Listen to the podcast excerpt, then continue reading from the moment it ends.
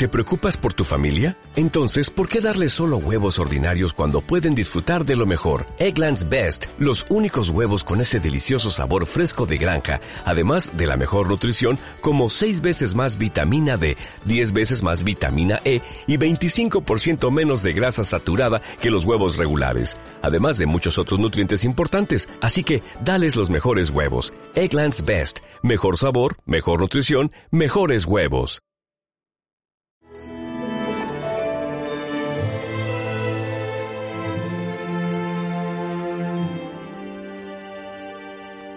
Quien me ha visto a mí, ha visto al Padre. Fijaos que toda la razón de ser de la vida de Cristo, o sea, toda la, Jesús vino a la tierra para primero darnos a conocer cómo es Dios, para darnos a conocer que Dios es Padre y que ese ser hijos de Dios era como el sentido más profundo de nuestra vida.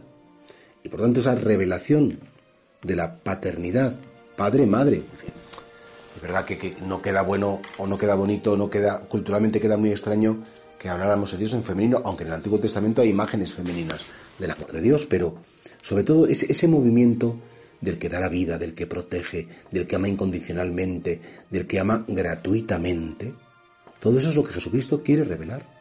Y entonces el gran mensaje de Jesús es el amor del Padre por la humanidad. Y de hecho, Jesús es el primer mártir. Mártir significa testigo. ¿Y quién es un testigo? El que puede verificar incluso muriendo que esto es verdad. En un juicio cuando llaman a un testigo, ¿usted vio esto? Sí, es verdad. Pues Jesucristo es el primer mártir de qué? Del amor del Padre. Jesús muere en la cruz para convencernos de que el Padre nos ama porque tanto amó Dios al mundo que envió a su Hijo único, para que el mundo se salve por medio de él. Y por tanto, claro, ese ansia de Jesús de dar a conocer al Padre pues evidentemente el apóstol Felipe lo tenía como todos y le dijo, muéstranos al Padre. Entonces Jesús le corrige y dice, Felipe, ¿quién me ha visto a mí? ¿Ha visto al Padre? ¿Por qué? Porque yo pienso como el Padre. Yo siento como el Padre. Yo deseo lo que desea el Padre porque eternamente yo he existido con el Padre. Y por tanto no hay diferencia entre Dios y entre Jesucristo. No hay diferencia más que relacional entre el Padre y el Hijo y el Espíritu Santo, que son las tres personas divinas que suceden en un único Dios. Y por eso creo que nosotros sí podemos conocer al Padre. ¿Por qué?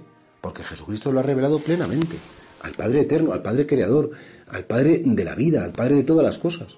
Es más, si nosotros no aprendemos a dirigirnos a Dios como Padre, no hemos entendido nada del mensaje de Jesús. Jesús le llamaba Abba, que en hebreo es papaito o papi. A lo mejor aquí te da un poco de vergüenza, pero a Jesús le preguntó una vez, Maestro, ¿cómo tenemos que dirigirnos? Dijo, cuando recéis, tenéis que decir Padre nuestro.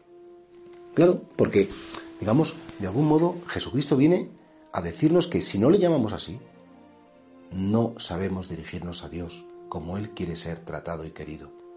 Un padre es el que ama sin pasar factura. Un padre, una madre, es el que ama dándolo todo, sin reprochar nada. ¿Cuánto tenemos que aprender y cuánto tenemos que meditar, no? Que realmente, viendo a Jesús, escuchando a Jesús, estando con Jesús, se nos revela cada día la belleza, la profundidad, la grandeza del amor del Padre.